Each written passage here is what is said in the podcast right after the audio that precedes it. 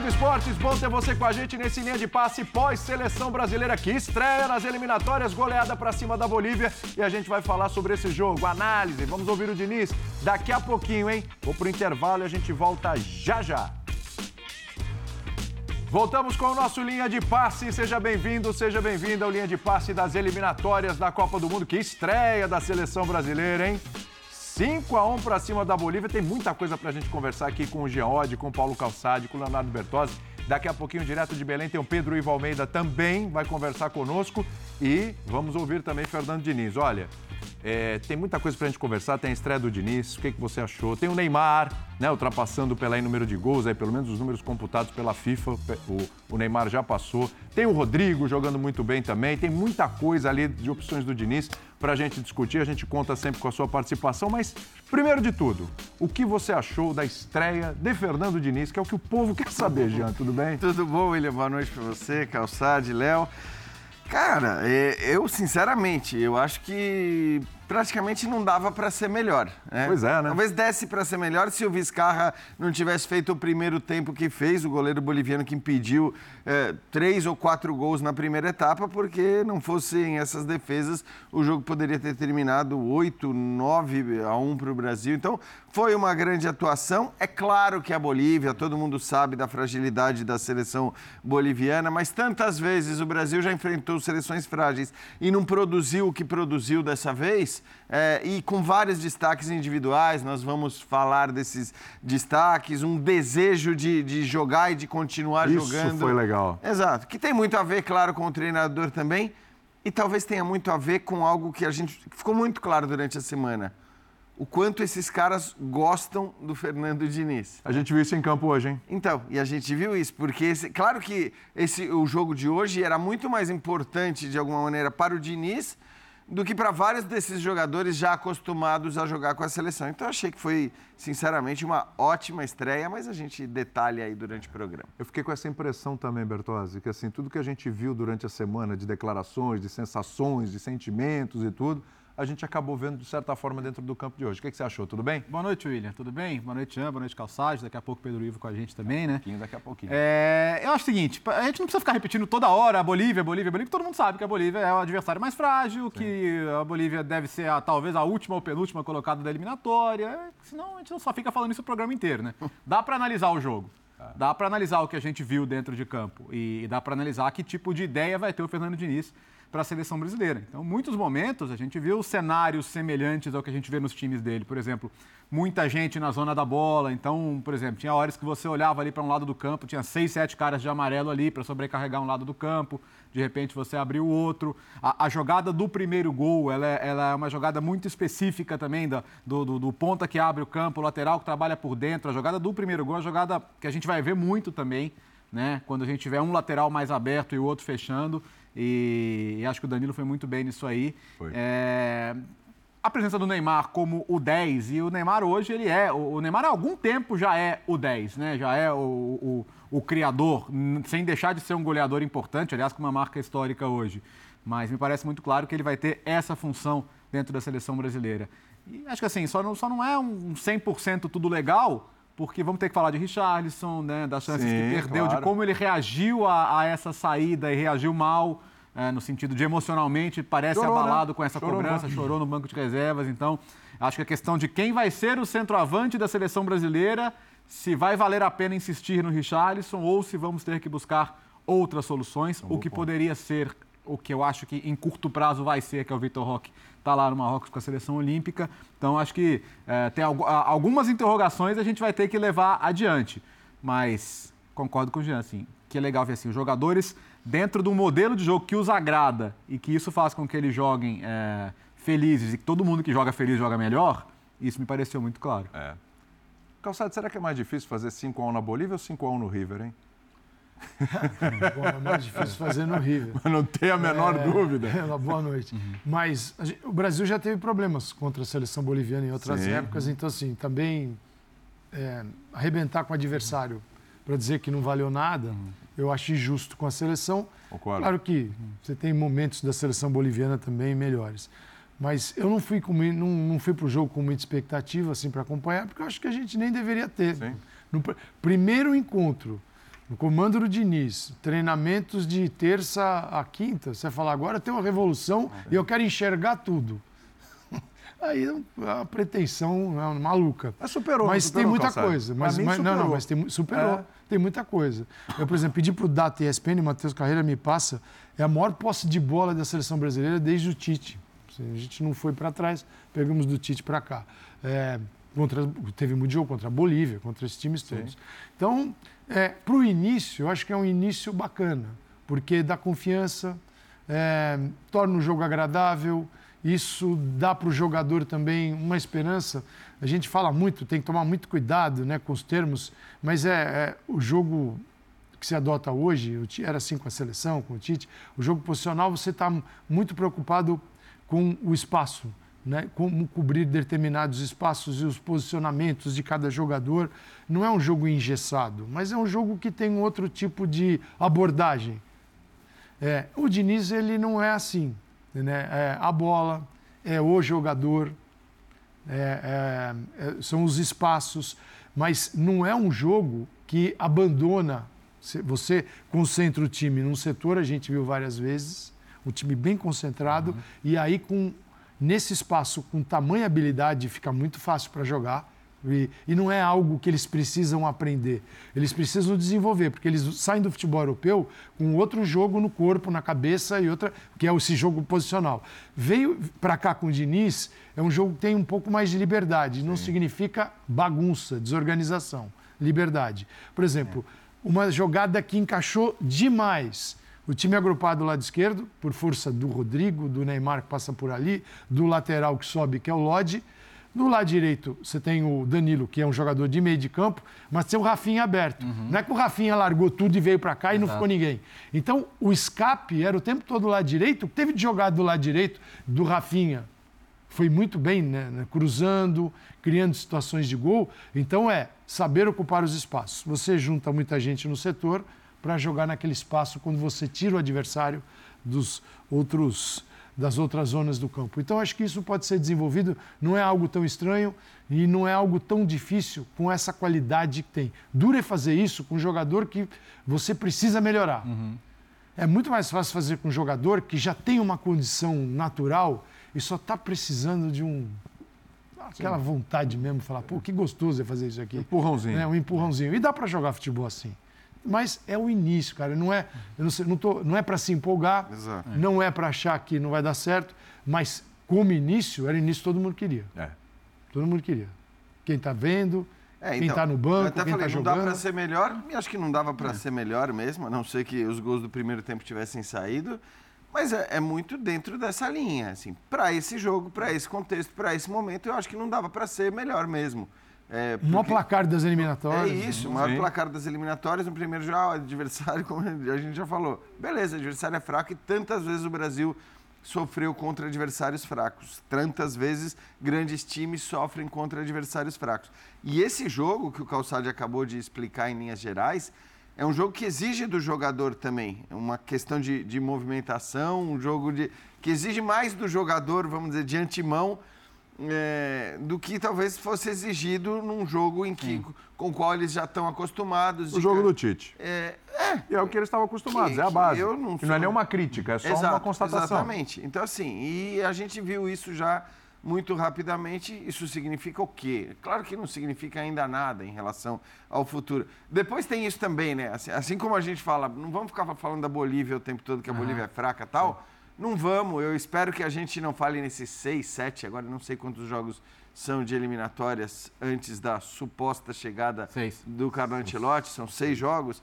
É, não vamos, depois de todo jogo, ficar discutindo o que vai ser, se, porque já tem Ah, esse vamos. papo, né? Ah, mas vai ser toda hora isso. Não, mas e agora? Ah, já, mas, é- mas assim, você Ah, não acha mas que ele, vai- você não acha que ele, o Ancelotti? você não acha que ele quer criar, você não acha que ele quer criar essa discussão? É. O Diniz É, quer. então. Ó, o Lógico. Diniz, É, é, eu, eu, eu ele- duvido que ele não tenha na cabeça a ideia de ficar mais tempo. Duvido. Isso ficou muito claro É, pra mim. Inclusive é. na primeira entrevista dele, quando ele fala de uma Mas é o maneira- seguinte, né? Não, faz, não falando como que Gostaria de Jean Oddi. Já falando. Já falando, falando, já falando. Não, mas Aí, ó, pronto. Aí, pra você, Jean. você imagina, não, Jean. Jean, imagina outro cenário. Tá deixando claro imagina, que essa pergunta é absurda. tá? imagina, Estreia do Diniz já é, ameaça. é, aí também, é, Não, aí só vai já, sair o print. É, ah, ai, o print. Ai, o print. Como eu gostaria de botar a cara do nosso editor-chefe nesse momento. Não. Mas, é, porque o print é com a nossa. É, se isso se funcionar bem nesses jogos, ele cria um. Ele, ele, ele, ele torna a seleção e o Ancelotti refém de um modelo. É, então. Que você fala assim, é, claro, agora é, diferente, ó. A gente saiu daqui lá, vai ser mais posicional, tá? Não, você fica refém de um modelo, porque ninguém mandou pegar no meio do Então, caminho. mas é- Se vier, como você disse, suposta, eu ainda tenho umas, mas eu tenho 98% de dúvida. É, eu, eu acho assim, que o acordo existe e, e tudo mais, e tá lá. E o próprio Ancelotti já não nega como ele negou em outros momentos. Então, acho que assim, existe. Mas também, o- próprio Ancelotti, já que entramos no tema, não tem jeito. É, já que entramos no tema, o próprio Ancelotti também é um cara muito inteligente, é um cara rodado, é um cara que. Assim, aí vai depender muito do desejo que ele tem de olhar, se ele olha.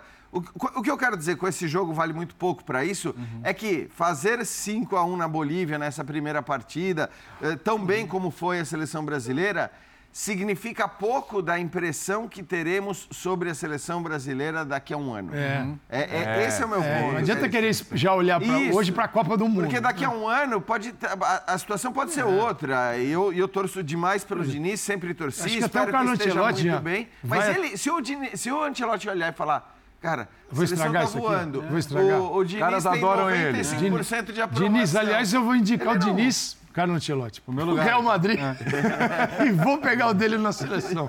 Mas, uma troca, né? uma troca. Mas, cara, eu acho que o Diniz está na dele, É claro. ele está aproveitando o momento, não tem que ficar pensando com a cabeça de outro treinador que a gente não sabe nem se vem.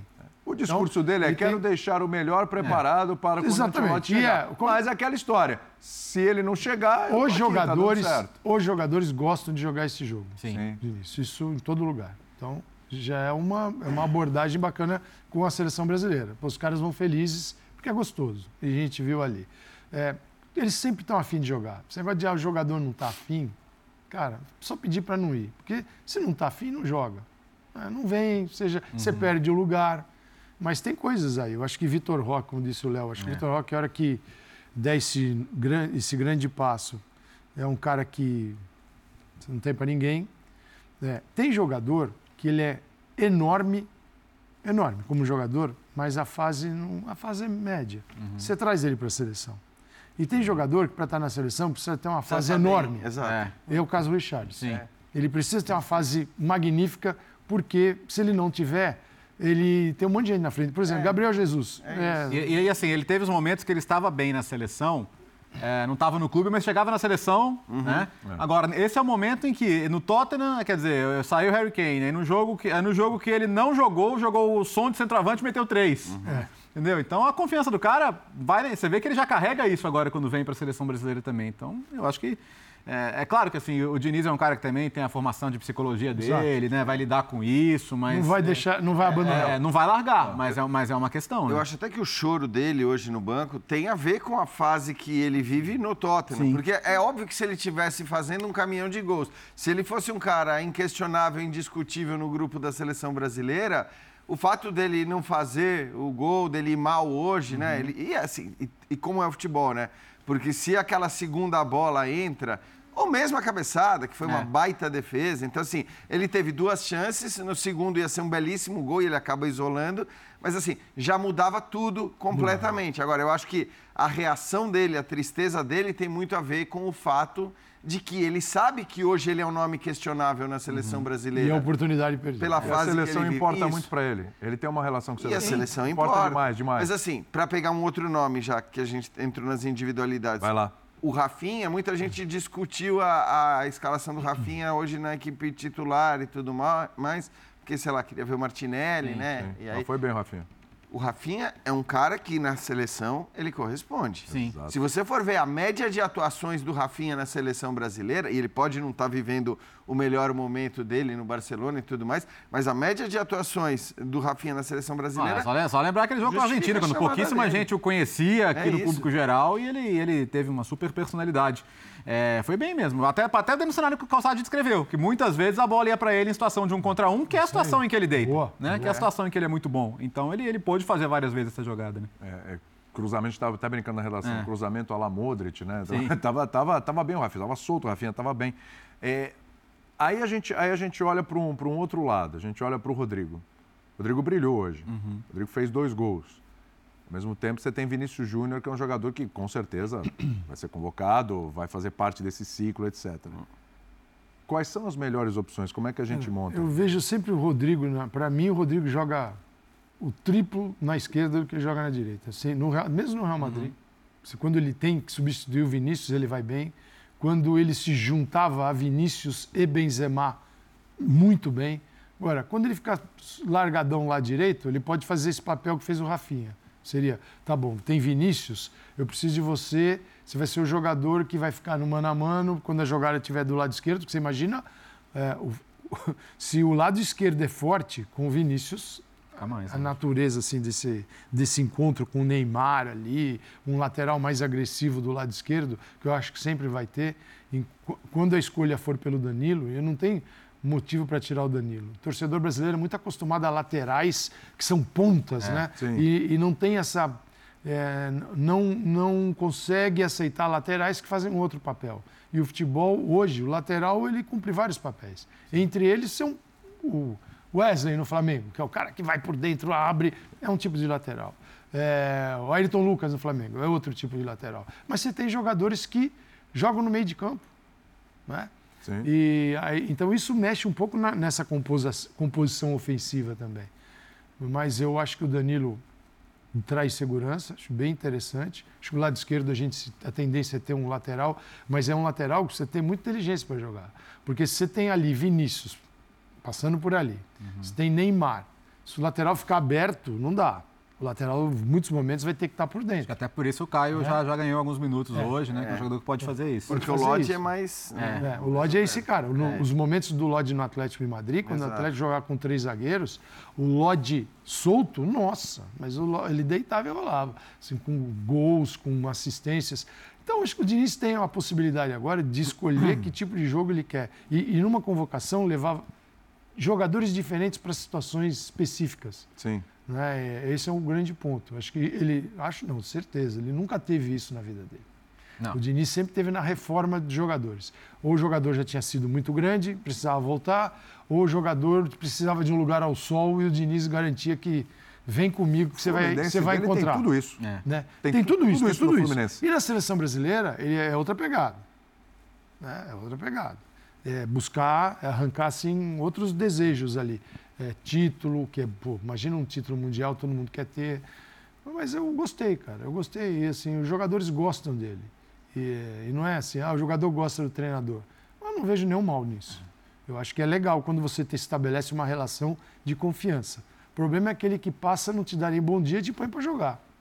Mas eu vejo discursos muito sinceros, sabe? Aquela, aquela, aquele discurso pronto, aquele discurso igualzinho. É, eu vejo uma coisa. São, É, são não, eles falam, eles têm um teor de elogio ao Diniz É. que é um. é- verdadeiro, assim, muito. É, é, que não é protocolar, não Os é caras, protocolar, os caras exatamente. conversam, os caras conversam, por exemplo. Aí, aí você pega um, um- Bruno Guimarães, que eu, eu vi várias vezes, assim, pelo, pelo que a gente soube dos treinos, né? Várias vezes ele usava até o jogador que já conhece mais o método dele pra, sabe, pra explicar alguma coisa, pra falar, não, você já sabe fazer isso e tal. Então são, são os caras que, que podem ser um pouco de base pra ele também. Mas, cara, quem não gosta de jogar com a bola no pé, né? Claro. Exatamente. Então, acho que esse que é o ponto. E é engraçado assim, porque é, é- é- é- a bola no pé, ela brilhou hoje no, no pé de vários Uhum. jogadores da seleção brasileira. E a gente pega essa escalação de hoje e parece difícil você, se você disser, beleza, que caras que podem mudar aí, que, de uma escalação hoje da seleção brasileira principal? Vinícius Júnior teria que ser titular. Então, você tem um- o- a ponta esquerda ali com a entrada do Vinícius, você tem uma discussão, eu acho, na lateral esquerda, porque eu duvido que o Danilo deixe de ser com a segurança que ele entrega hoje. É, Exato. é claro que o Danilo não é o tipo de lateral que cai no gosto do torcedor E brasileiro. pela né? ausência também de É que você não tem um. cara que vai. Quem Não é tem que uma vai? sumidade ali. Não É, tem uma... você não tem jogadores do nível que o Brasil já teve na, na lateral direita para criação, para produção de jogo. E, e no. Fluminense do Diniz tem um pouco disso, que é você tem o Marcelo e Alexander. Você tem uma compensação. Marcelo vai solto, Alexander dá segurança para ele. Então, é, no, no time do Fluminense também existem movimentos ainda que, que. é, ainda que não seja nesse caso dos É. dois laterais, porque o Sam- o Samuel Xavier também chega bastante, mais mas, agressivo, agudo. mas, mas eu acho que assim, é, é hoje para uma seleção, e até pela rodagem e tudo mais, eu acho difícil que se abra a mão do Danilo na lateral direita, por mais que muita gente talvez olhe e, e queira discutir essa posição. É porque, repito, não é um jogador que cai tanto no gosto do brasileiro para a seleção. Mas é assim, Casemiro você não vai discutir. Não tem o como. Bruno Guimarães fez uma atuação espetacular hoje. Neymar não- também não, acho que não tem discussão. Tem que mexer. Vinícius não tem discussão. Ou seja, você tem ali o lado direito, você tem a lateral esquerda e você tem o centroavante. Sim. São talvez as posições em que hoje você tem mais discussão ali sobre quem vai é, assumir esses papéis. De resto, é muito difícil você imaginar mexer. né? Mas acho que não é do feitio do Diniz, no próximo jogo contra a seleção peruana, já sacar o Richarlison. Eu não, acredito. Até, Eu até acho- porque a gente estava discutindo aqui. A É, eu dele- acho que ele. Pensar em não perder o jogador. né? de um dos nomes aí que a gente pode discutir, a gente já estava falando, inclusive. Aliás, temos a imagem do, do Richardson aí no, no- no banco depois. Chateado, claro, com a, com a atuação dele, que não foi boa, com o fato de ter sido substituído e tudo, faz parte assim mesmo. Tá aí o Richardson. Chateadíssimo aí com a. Olha lá. Olha, chorou, né? Claramente o Richardson chorou. E tudo bem, e é assim mesmo. Agora, eu não acho que seja do feitio do, do, do Diniz Bertozzi já no próximo jogo pegar esse cara do jeito que ele está indo, ó, fica aí no banco e tal. Eu acho que de repente vai ter mais uma oportunidade para ele. Até porque nesse momento, né, não é que haja alguém no elenco pedindo passagem. A gente falou, Também. Não sei se se o Vitor Roque estivesse no elenco, haveria uma pressão maior. E no- na E seleção não sei nem se por isso talvez ele ainda não tenha levado. É, não, falar, não, o Matheus Cunha precisa jogar. Acho que não, não tem essa Não. discussão. Né? O Jesus, será que ele vê o Jesus como, Como como, como centroavante? centroavante? É, pela, po- po- pela, pela posição para a qual ele foi convocado, pelo lugar de quem ele foi convocado, isso talvez sugira que não. Então, eu acho que tá- tam- também não tem essa pressão interna de alguém batendo na porta ali, precisa jogar de qualquer jeito. É, só acho que tem uma coisa, e eu entendo o que você está falando, olhando para o perfil do Diniz, para a questão psicológica e tal. Agora, o Diniz, eh, vamos lembrar de um, de um outro ponto. O Diniz ele tem seis jogos. São seis jogos em que, assim, ele, ele, se ele quiser, eh, de novo, né? Vamos lá no Angelotti. Isso, vamos para o Vamos lá. de novo. Se ele quiser dizer esqueçam Carlo Ancelotti, Uhum. o desempenho nesses seis jogos vai ter que ser de altíssimo nível, porque nós estamos falando do Carlo Ancelotti. Sim.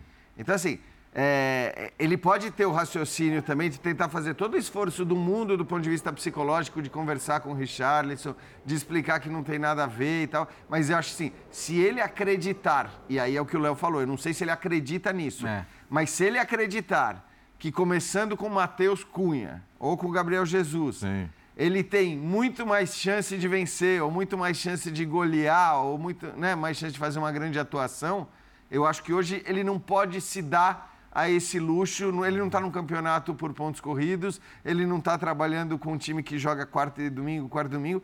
Ele tem seis jogos para talvez firmar a sua permanência na seleção. Então, é, aí acho que depende muito do quanto ele acha que isso pode fazer ou não a diferença. Só para lembrar aqui, os seis jogos, né? Um agora já contra a seleção boliviana, contra a seleção peruana. Aí na sequência, já em outubro, tem a seleção venezuelana em casa, depois Uruguai fora. Tem a Argentina em casa, né? Aí o Brasil pega a Colômbia fora na quinta rodada. E aí, este último jogo. Que é. Aí você tem a E, Argentina. e a- e a ironia do destino é que em março. Último, jo- último jogo do ano, que o jogo é em, em novembro. Em março, em novembro março também. tem Espanha no Bernabéu, na casa do Ancelotti. Ah, é verdade. Ainda tem isso, né? Não, e tem uma Ainda outra tem coisa, isso. né? É. Porque como essa situação não está clara, não está exatamente, não tem nada oficializado, existe uma discussão sobre o que seria a Copa América, né? É. Quer dizer, existem informações eh, de que, ah, não, o, o Diniz continuaria a Copa É, porque o, América. co- o contrato do Ancelotti com o Real Madrid, ele teria que, ele teria que rompê-lo, porque é 30 de junho normalmente que termina o contrato, né? É, então, exato. Quer dizer, É. ele, pode ter terminado a temporada Sim, já. mas ainda está sob mas contrato, o- é. Mas, está sob contrato. É que tudo bem. Se ele quisesse, provavelmente, tendo terminado a temporada, É. ele pode dizer: olha. Posso ser liberado e não trabalhar aqui mais cinco dias? É que se ele chega, na, ele- chega na final da Champions League, por exemplo, o que é incrivelmente comum para o Real Madrid, né? É, ele, ele não teria tempo para treinar a seleção brasileira pré-Copa América, né? Sim. E, aliás, eu particularmente acho que ele não deveria treinar a Eu seleção também brasileira na acho. Copa América. Segue o Diniz. Segue o- Aí se tiver que mudar, muda Seria, depois. você vai apresentar a É. seleção para ele no meio de uma competição que a Argentina ganha de você. Não há como. A última como. foi campeã mundial. É, essa situação do Richarlison, o Richarlison foi convocado pelo Diniz. É, o Richarlison foi convocado sabendo o Diniz que não era o grande momento dele. Sim. Eu acho que para o Diniz, dentro desse cenário que o Jean Oddi apresentou, que é importante de mostrar o trabalho, eu acho que a assinatura do Diniz está também na recuperação dos jogadores, se for possível. É, eu acho que a, a sequência para o futuro da seleção brasileira é, é com, é com outros jogadores. Mas esse, esse é o momento. Ele chamou o Richardson. Poderia ter deixado o Richardson lá. E ele trouxe. Então acho que ele vai tentar é, devolver o Richarlison, se possível. Tem mais 90 minutos para isso. Numa situação diferente para ele. Pra, pra- porque é o seguinte: tudo isso que nós estamos falando aqui, ele vai ser analisado pelo treinador. Sim. O cara foi lá, saiu deprimido do jogo, chorou, está no banco. Você é pode pôr o Matheus Cunha, pode pôr o Gabriel Jesus. Você manda o cara para casa num bagaço, Sim. no fundo do poço. Agora, você chamou ele para a seleção. Essa má fase não, não virou na seleção. É, você já convocou ele assim. Então, quem sabe, né? Vamos ver o que, que ele pode fazer nesses dias, mais fora do campo do que dentro até, o Diniz. Porque ele tem essa, essa capacidade de, de trazer os caras, de tocar em pontos ali que são Pode ser que o super cuidar do Richarlison Pode não ser seja isso. dentro de campo, nesse É, caso é. especificamente, seja na, na base da conversa e tudo mais. É.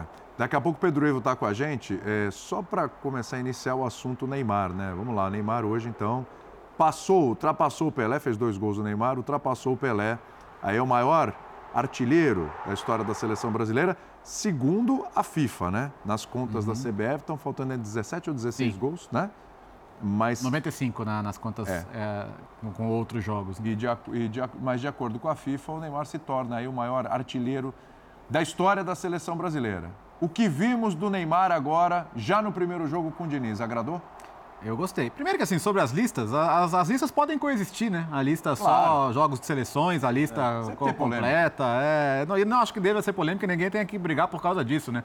70, 79 gols por uma seleção brasileira é, muita coisa. é muita coisa de qualquer maneira, né? Realmente impressionante. E, mas gostei, gostei porque era o primeiro jogo oficial do Neymar desde fevereiro, né?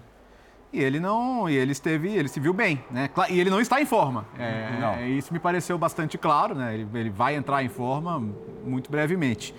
O gol que ele ia fazendo ali aos 40 minutos, por exemplo, era um gol de placa. Era para ser um dos gols mais bonitos da carreira dele, um dos gols mais bonitos dele pela seleção brasileira. O gol que ele vai fazendo fila ali. Aliás, aquele era um gol para superar o Pelé. É, né? exato. É, que se era para superar o Pelé, é. podia ter sido com aquele É. Teve um né? pênalti, né? Antes que ele desperdiçou o pênalti. É, bateu bem Mas mal foi foi uma boa atuação. É, é curioso que o Jorge Jesus não queria que ele viesse, não. Falou, pô, levaram o Neymar, tá machucado. Machucado ele não tá, né? Parece que Pode não, estar né? fora de forma, mas machucado não tá, porque ele deu conta de jogar, jogou bem. Foi... E a gente ouviu bastante emocionado também pelo, pelo gol, né? E muito bem recebido em Belém. Aliás, o tratamento. O Pedro vai poder mais falar sobre isso, mas o tratamento É, então. em Belém foi nota 10, classe A, não tenho o que falar. Aliás, só assim, ainda sobre o Neymar, quer, quer falar dos números? Não, aí? não, só para passar aqui, porque é o seguinte, é o amasso brasileiro, né? 79% de posse de bola. Olha o número de passes completos, 565 do Brasil, 111 da Isso é Bolívia. importante para a gente começar a medir. É, o seguinte, é. uma- claro, aí é 565 contra a Bolívia. Vamos ver contra outros adversários, que é aí que vai esse jogo vai ganhar densidade do- do- contra grandes também. Exatamente. É mais difícil. 43 ações na área rival, só 4 da Bolívia, 21 chutes da seleção brasileira contra 4 da seleção boliviana.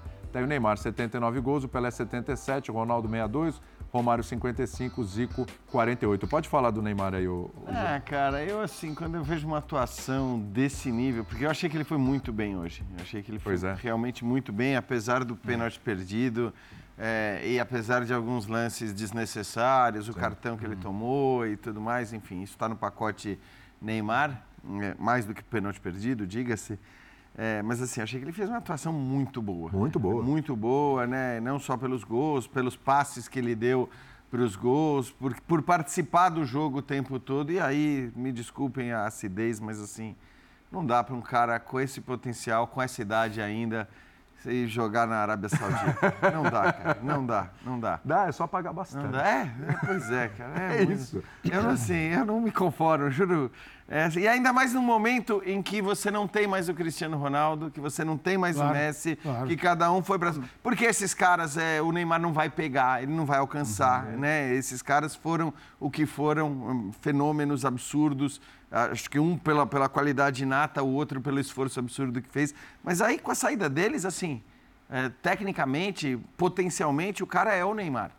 É o Neymar. O Neymar, potencialmente, ele é melhor que o Mbappé. Ninguém vai discutir isso, que ele é mais jogador.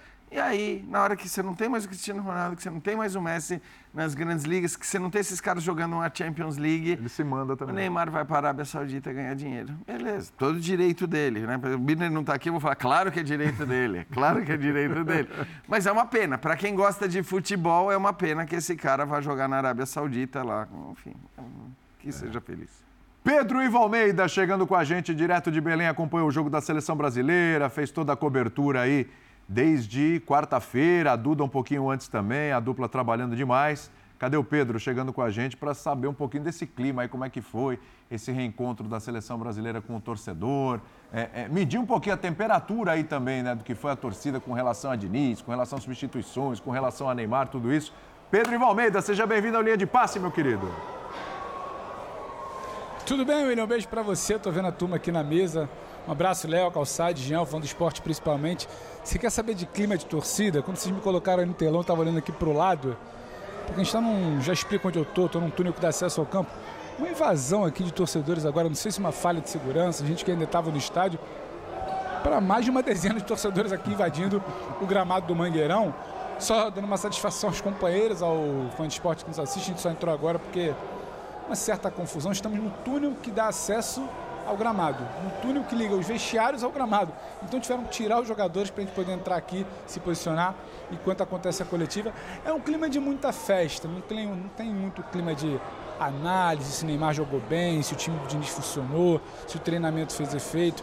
É uma grande festa. Eu comparava durante a semana que parece que é uma tour de uma grande banda mundial que raramente se apresenta nesse local. As pessoas daqui não estão acostumadas com o futebol no mais alto nível. É um futebol que não chega muito por aqui, seja de times da Série A, muitas vezes nem de time da Série B, muito menos de seleção. Então tudo aqui é muita festa. É uma semana de muita, muita, muita, muita festa em Belém, usada também desde cedo aqui como instrumento político de governo local, de tudo mais, de CBF. Então não tem muito essa análise crítica, não sobra vai para ninguém. Richardson que não jogou bem, que saiu, ficou chorando no banco, muito aplaudido. Neymar muito festejado. Seleção jogando bem, jogando mal, vencendo, muito festejada aqui em Belém, William. A análise fica por conta da nossa bancada, das nossas intervenções aqui, mas o clima é absolutamente festivo aqui na capital do Pará, William. Ah, mas eu quero a tua análise também. A gente estava falando aqui do Neymar. O que você achou aí da atuação do Neymar? Como é que você viu esse Neymar agora sob o comando do Diniz? Claro, só ali um jogo até agora, mas é o que a gente tem para poder analisar, é o ponto de partida aí dessa, dessa nova era da seleção brasileira. William, eu acredito que os amigos já detalharam, desculpa, eu não estava ouvindo aqui o início do programa, eu acredito que os amigos já detalharam a participação do Neymar no jogo em si. Me chamou muito a atenção o comportamento do Neymar. Um Neymar, desde o início, abraçado. Ele fala em coletiva que a decepção, a eliminação da Copa do Catar foi o ponto mais triste da sua carreira. E que ele passou meses refletindo, ele sai da França muito questionado, ele vai para a Arábia. Estava ouvindo o debate de vocês, muito questionamento. Eu estou com o Jean. É muito triste ver tanto desperdício no futebol que ele pode insistir que vai ser um grande campeonato, mas que ainda não é, a gente não sabe nem se vai ser. Então tem muito mais um quê de comportamental, de recuperar o Neymar. O Neymar muito emocionado na hora que faz o gol, o gol que ele ultrapassa, uma marca do Pelé em confronto entre seleções e para a FIFA, porque com todo respeito eu não, não considero muito, e até para fazer um registro. A CBF vai encarar essa festa, essa superação de marca, como jogo entre seleções. Ela vai tentar ao máximo não diminuir o feito do Pelé, até porque em todas as homenagens prestadas ao Pelé quando da sua morte, a CBF cita os 95 gols, não os 77. Então ficaria meio incoerente, então ela cita que é só nos confrontos entre seleções que ela está festejando a marca do Neymar. O Neymar em campo é um ponto diferente de tudo que a gente pode ver de desenho tático do Diniz, é um cara livre. E o Diniz deixava isso muito claro na coletiva, fala que é algo muito fora da curva, que vai demorar, vai demorar para nascer outro no Brasil, então que o Neymar ficaria livre. Então foi isso que a gente viu. A gente viu o Neymar dentro da área, fazendo uma saída de jogo no primeiro tempo, o Neymar numa meia-lua da área defensiva, viu o Neymar caindo por esquerda, por direita, pelo meio, buscando bola de dentro para fora e de fora para dentro.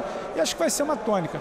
Sobre qualidade, chovendo molhado. Ah, era contra a Bolívia. Era o adversário que tinha. E ele pelo menos retomou.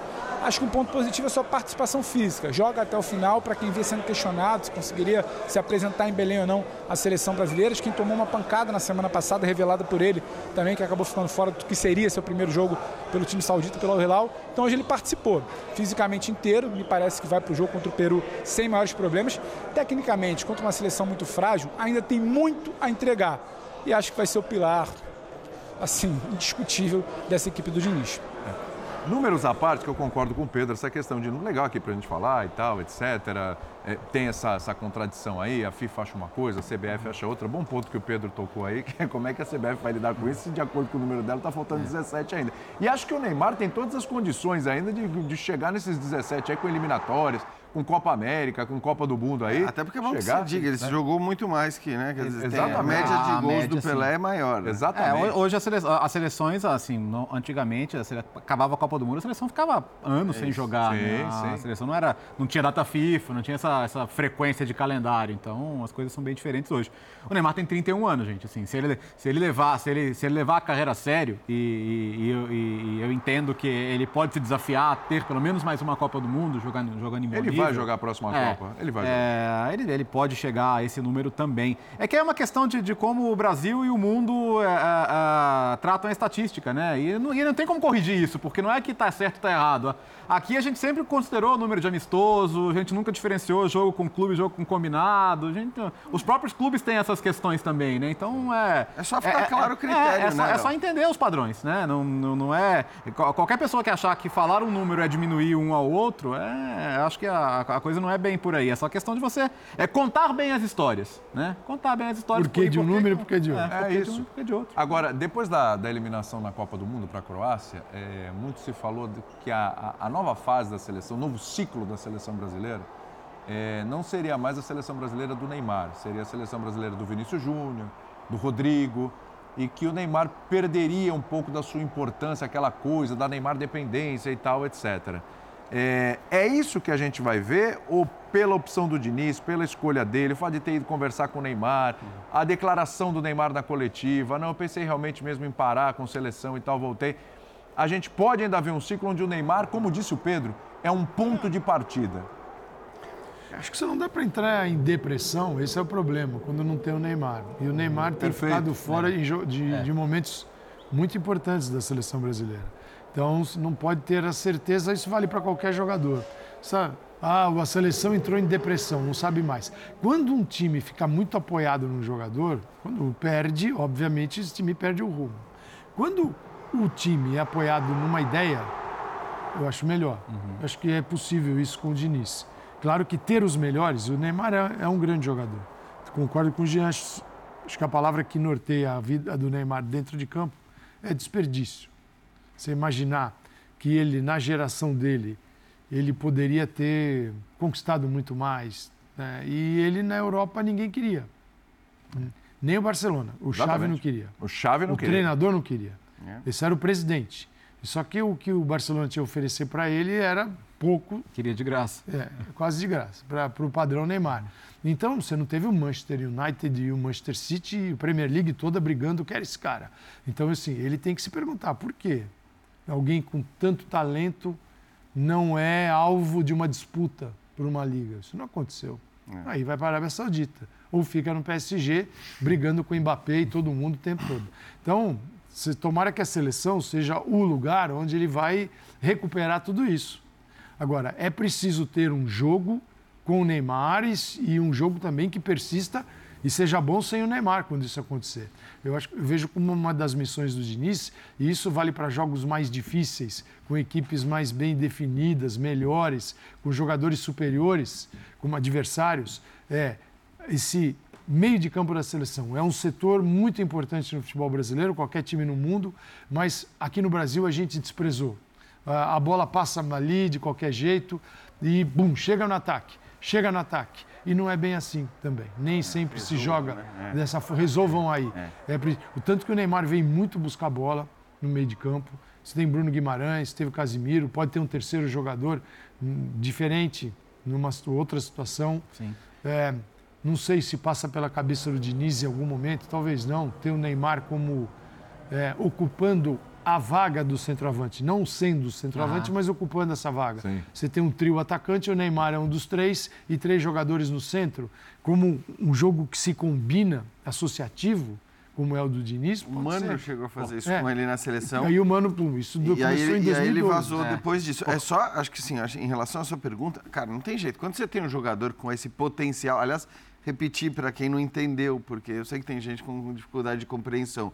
Eu tô falando de potencial. Você tá bravo? Não, potencial. Já, já te Porque, né, não, que é aquela coisa. Não, falou que o Neymar é melhor não, que Mbappé. Hoje, se eu tiver que escolher entre Neymar e Mbappé, eu Sim, escolho Mbappé. Acho que claro, todo mundo claro. escolhe Mbappé pelo mundo. Agora, é óbvio que o potencial do Neymar é maior uhum. que o do uhum. Mbappé. Para mim, não, não tem. São, são jogadores de, de, de, de, níveis. Não vou dizer de níveis diferentes, porque o Mbappé também está no, no mais alto nível do futebol mundial.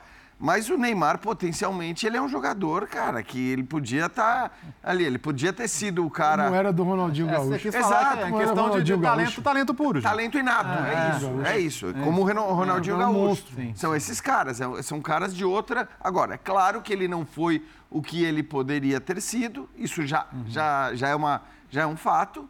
E tudo bem, cada um também tem a escolha do quanto vai se dedicar. Nem todo mundo precisa ser Cristiano Ronaldo. Claro. Que é um cara que foi ah, do seu que você tá máximo... Tá é o que cada um fez com o seu talento. Exato, é. exato. E o Cristiano Ronaldo foi Pegou ao máximo que ele podia chegar, que chegar, ainda que o talento dele fosse menor do que de outros caras que não chegaram a ser do tamanho dele. Mas o papo da, da Neymar dependência, eu acho que não tem jeito. Quando você tem um jogador desse nível e desse potencial, se ele conseguir colocar todo o potencial em ação, é. Cara, vai todo mundo falar em Neymar dependência como falam de Messi dependência claro. para Argentina, Sim. Cristiano. A Argentina ganharia o mundial se o Messi. não, exato, não, ganharia. Talvez não passasse da primeira então, fase porque aquele agora, Aí é Messi dependência, é. cara. Exato, assim. Agora, se o cara consegue jogar tudo que ele joga, esse papo da dependência do Neymar sempre vai existir, porque é óbvio que ninguém na seleção brasileira pode jogar tudo que o Neymar pode jogar. Hoje acho que nem se ah, existe até uma discussão se, se você tivesse que optar é. entre o Neymar e o Vinícius Júnior, uhum. hoje existiria essa discussão. Sim, sim. Hoje existiria. Então, assim, a, o, o, quanto vai se falar em Neymar dependência, acho que depende, sobretudo, do próprio Neymar e do é, quanto ele vai conseguir jogar. É importante, por exemplo, o Calçado para passar, tá Pedrão. ter lembrado do Ronaldinho. O, o, Neymar terá, na Copa de 26, 34 anos. Ah. Aos 34 anos, você é atleta, você tem que ter uma vida regrada, Sim. boa alimentação, foco muito na carreira. Se você quiser. Se você quiser. Então, assim, é, essa é uma coisa que ele, ele tem que se perguntar. Porque em alguns momentos a gente viu o Neymar falar, ah, não sei se eu vou ter paciência. Quando ele falou até, não sei se eu vou jogar outra Copa. Também acho que vai. Mas não basta só querer. Né? Ele vai estar vai tá no campeonato é, menos exigente ainda assim, sem dúvida. Então, é, ele vai ter que se exigir muito também né, quando tiver com a seleção brasileira, mas no dia a dia dele, para estar tá em forma. É, 34 anos, cara, entendeu? Então, para você estar bem aos 34 anos hoje, você tem que estar. Tá, você tem que ser atleta. Sim, né? sim. E ele tem, ele tem que estar tá disposto a isso. Sim. O, o, o, Pedro, claro, a gente falou aqui de números, ótimo, passou o Pelé aí, de acordo com a FIFA e tal, etc, ok. Mas o Neymar hoje é um jogador que ainda está em débito com a seleção brasileira, não por, porque ele não queira. É, teve lesões, é um cara que veste a camisa da seleção brasileira com muita alegria. A seleção brasileira tem muita importância para ele. De novo, não estou dizendo que para os outros não tem, mas a gente vê uma relação muito, muito legal do Neymar assim com a seleção fica feliz para a seleção e tudo, ainda mais agora com o Diniz. É, mas eu te pergunto, é um jogador ainda em débito com a seleção brasileira e esse ciclo aí pode mudar um pouco o rumo dessa história? O que, que você acha?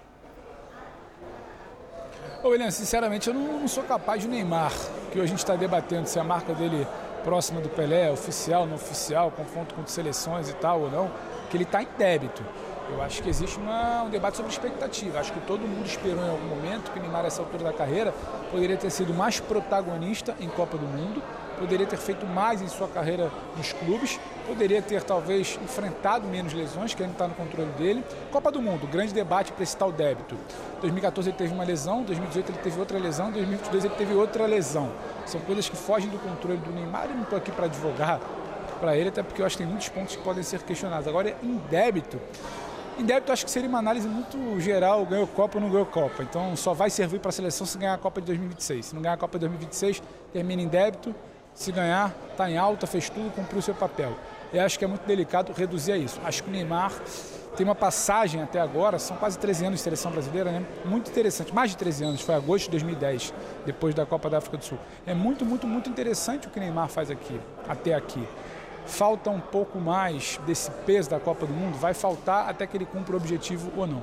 Mas acho que não necessariamente deixa ele em débito responder a sua pergunta.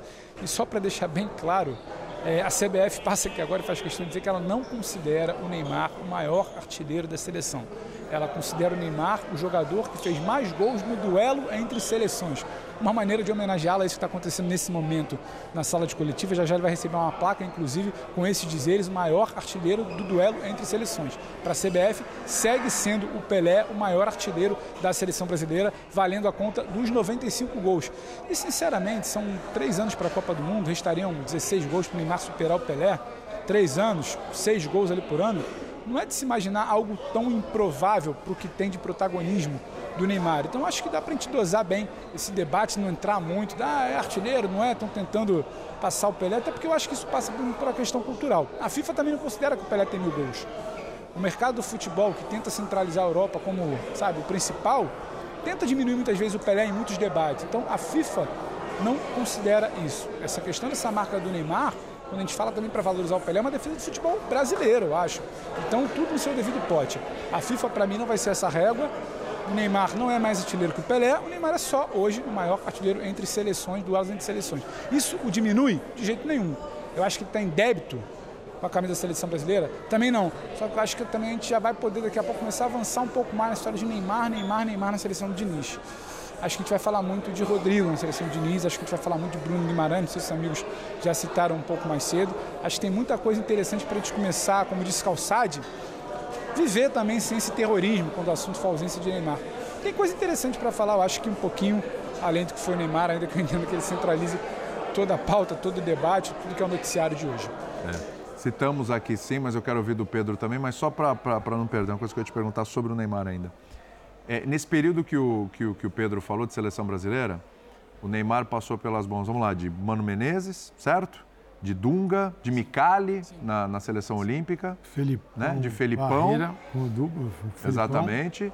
Ah, e de Tite. Parreira, Tite Diniz. Esqueceu alguém? Não é isso. E agora o Diniz, né? O Diniz é o cara que pode arrancar o melhor do Neymar? Cara, o, o, o William. Pensando no todo, não é, só no jogador, então, mas como o time do Diniz então, joga. Mas sabe que parece? Que o Neymar está super afim de, de entregar o, tudo e que ninguém conseguiu tirar. Hum. Se ele tiver afim de entregar tudo, talvez. Com qualquer um ele teria. É, ele eu, teria não, eu não vi, sinceramente, não vi isso nos outros. Uhum. Tá. É, é, eu não. Acho que o Diniz pode. Vocês, aí tem que entrar aqui dentro isso. do Neymar. Não é? é um jogo que ele, um jogo em alguns momentos com mais, mais sério, um jogo que você não precisa passar o pé na bola, em cima da bola quando está 4 a 0 5 a 1 tal. Um jogo que possa ser para a seleção o tempo todo, porque se for para a seleção vai ser para ele também. O problema é quando você quer jogar para você só. Aí não dá certo. Não, não funciona. Então, depende mais dele, eu entendo, assim, pelo talento, tem jogador que depende muito do treinador. Uhum. Porque o treinador precisa extrair o máximo. Quer ver? Um exemplo. Você pega o Paulo Henrique Ganso, no Fluminense. Se você pegar o Paulo, sai o Paulo Henrique Ganso do Fluminense, você encaixa em qualquer outro time do futebol brasileiro. Sem o jogo que o recebe e o torna esta figura especial no Fluminense. Será que vai dar certo? Não acredito. Acho mais difícil. Até o então Diniz, não tinha dado o certo. O Diniz né? foi este cara. Falou assim, eu, não é que criou um jogo para o Paulo Henrique Ganso. Pensou, este cara torna o meu jogo sublime, daquilo que eu acredito. Então, no caso do Neymar, o Neymar tem um potencial para jogar qualquer um, Qualquer treinador. Agora, se o Diniz conseguir entrar na cabeça dele e o convencer de que ele pode, pode ser um novo momento na carreira dele, depende dele. Será que ele está afim? Não sei, não sei se ele está afim. Tem horas que tá. Parece que tá, né? É porque assim, Na última Copa, o ele, ele, ele se preparou é muito que para a Copa. O que eu vejo no Neymar, assim, o Neymar tem tanto talento, ele é tão bom, que se ele fizer mais ou menos, ele já sobressai. Cara, quando o Neymar esteve bem fisicamente, Calçade, é, é, eu acho que ele sempre jogou bem na seleção brasileira. A, a Copa de 18, que foi a Copa mais polêmica dele, o negócio do Caicai, ele foi uma Copa que ele não estava no melhor das suas condições. Sim. Porque mesmo assim, ah, com, com, com o Filipão o Neymar não jogou bem? Copa das Confederações. Copa do Mundo até se machucar, ele Sim, sim. fazia uma, uma Tava indo bem. belíssima Copa do Mundo. Né? Então eu acho que a principal questão do Neymar é estar bem fisicamente, mentalmente, tá. E, e o- e ele, eu acho que assim, ele tem questões que vão além do jogar bem ou não jogar bem. Isso dentro de campo também. Então, assim, quando ele vira meme por- pelas simulações, por rodar e pelo Sim. mundo todo e não só no Brasil, isso tem a ver com uma postura dentro de campo e que de alguma maneira o prejudica. O prejudica não só porque ele vira meme, quer dizer, não é que prejudica nas redes sociais. Prejudica o próprio jogo, a imagem que os árbitros têm dele, que de repente vão fazer com que ele seja prejudicado numa decisão arbitral, porque já existe essa ideia do. Quando os adversários o veem da maneira William. como ele é visto, né, e a gente viu muito William. isso na França, é, acaba William. sendo um problema também. Não sei se o Pedro está chamando. Fala, Jean. Ô, Pedro, desculpa. Não, eu tentei chamar aqui, estava inclusive pedindo para deixar o microfone aberto, mas o microfone não estava aberto. O Richarlison acabou de passar aqui, a gente teria a imagem. Richarlison passou cabisbaixo, consolado por familiares e amigos, não falou com ninguém. Muito, muito, muito triste. Só para reforçar um pouco mais da imagem, enquanto eu chamava aqui, tentei chamar vocês aí. Só para fazer o registro. A gente viu. A gente viu, a gente viu aqui passando, viu, viu, é. Pedro? A gente conseguiu ver, a gente conseguiu ver, sim. Boa, boa, boa. Então eu acho que é isso também. Tem uma série de questões do Neymar que vão além do, do que ele joga ou não joga dentro de campo. E isso foi prejudicial para a carreira dele. Eu não estou falando, de, de novo, não estou falando só das coisas fora de campo. Eu estou falando de algumas coisas que envolvem a- as atitudes do Neymar dentro de campo, em relação à arbitragem, em relação ao adversário, em relação à simulação e tudo mais. Isso, de alguma maneira, eu acho que o prejudicou também. E, e eram coisas para as quais ele devia ter tido a atenção chamada. Mas sempre houve muito medo de chamar a atenção do Neymar. O Neymar não lida bem com críticas, eh, sejam elas construtivas, bem intencionadas. Ele não é um cara que se acostumou a isso na vida. Acho que aí tem muito a ver com o pai dele. Quem assistiu o documentário lá, acho que eh, percebe um pouco disso. E é claro que eh, a gente lamenta por ser apaixonado por futebol e ver o que esse cara faz. O que esse cara fez hoje, para mim, ele fez, repito, ele fez um grande jogo. Cada passe, cada o olhar, a maneira como ele, como ele se movimenta. ve- Não vou nem falar da obviedade do lance em que a bola acabou não entrando, Sim. que seria um gol histórico. Então, assim, é isso. O Neymar ele vive nesse limite do, do ame o odeio. E, e é- é louco que um cara dessa qualidade seja visto dessa forma no Brasil. Porque no próprio Brasil é assim. Né? Muita gente ama, muita gente odeia. Colocando, dando uns pitacos na minha resposta. É. Se ele se permitir que o Diniz, se, se ele resolver escutar o Diniz, Uhum. o Diniz, talvez o Diniz toque nesses pontos Sim, importantes. Não vai tocar externamente para gente, Claro. mas vai tocar, vai, vai conversar com ele. Claro. Porque é o seguinte, o problema é todo treinador chegou na seleção, endeusou o Neymar, falou, deixa eu abraçar, deixa eu deixar ele tranquilo, porque é ele que vai me levar para o título. Eu acho que tem que ser o contrário. Se o treinador pode fazer a diferença. Sim. Se ele se permitir isso, ouvir o treinador e mudar alguns comportamentos, eu- ele pode ser, talvez ele pode ter o seu grande momento. Pedrão, preciso te liberar. Obrigado por enquanto. Parabéns aí pelo trabalho. E quiser dar um último pitaco aí, dá tempo ainda, hein? Não, só aqui ainda no apagar das luzes, tentando entender, muito confuso aqui, mas só para te dar um abraço, agradecer. É, eu queria deixar um abraço especial a você, inclusive. Não sei se você já falou na abertura do programa, mas eu sei que hoje é o linha de passe especial para você, não só É. para Didi, não só para Neymar. Então fica aqui o meu abraço, se você quiser. Você explica para o fã do esporte o motivo. Eu acho justo. Mas obrigado vocês gente aí também. e continuem o debate e encerrem o programa daí. Obrigado, Valeu, meu abraço. Obrigado, obrigado. É um programa especialíssimo para meus meus, que hoje eu estou completando 10 anos de linha de passe. Ah, garoto. 9 de setembro de 2013. Então, hoje está fazendo 10 anos. E, pô, muito feliz mesmo, muito alegre de estar fazendo esse programa. A gente não tem linha de passe na sexta faz tempo, É né? verdade, calhou. Não né? tem linha de Parabéns. passe sexta. Agora fala que é porque tá saindo de férias também. Quis o É. destino, eu vou tirar uns dedinhos aí. especial, especial porque é o último programa antes das é a férias. saideira, né? A saideira. Mas estou muito feliz de estar com vocês aqui. Eu faço esse programa com orgulho danado. É uma das maiores alegrias da minha vida fazer o Linha de Passe. Quis o destino que tivesse numa sexta, né? Começando na sexta, virando para o sábado, dia 9. Estou super contente mesmo. Vamos fazer um break, meu querido? Vamos? Vamos lá, então. Break aqui no Linha de Passe, a gente volta já já. Muito bem, fã de esportes. Infelizmente acabou este linha de passe, mas teremos outros, claro, semana que vem, não esqueça, depois da data FIFA, tem rodada de Campeonato Brasileiro, aí tem linha de passe pós. Fique com a gente, acompanhe a gente no final de semana também e o programa volta na segunda-feira, às 10 da noite, a edição tradicional de toda segunda. Valeu, Calçade, obrigado, valeu, Boas Bertozzi. férias, hein? Boas férias, aí. Não são férias. Gente, férias é quando você tira mais de 15 dias, certo? Já que é especialista nisso. Não, não, ele nunca tira. Não. tira 10 férias por ano. Isso. São dias de descanso, repouso, você- repouso. Aí você ferrou Em tudo. breve, volto Porque para o linha do outro Ele domingo. tira 14 e vai dizer que nem tira férias. É, entendeu? Você ferrou tudo. Tchau, gente. Valeu. Tem bons argumentos agora, né? Você esperava.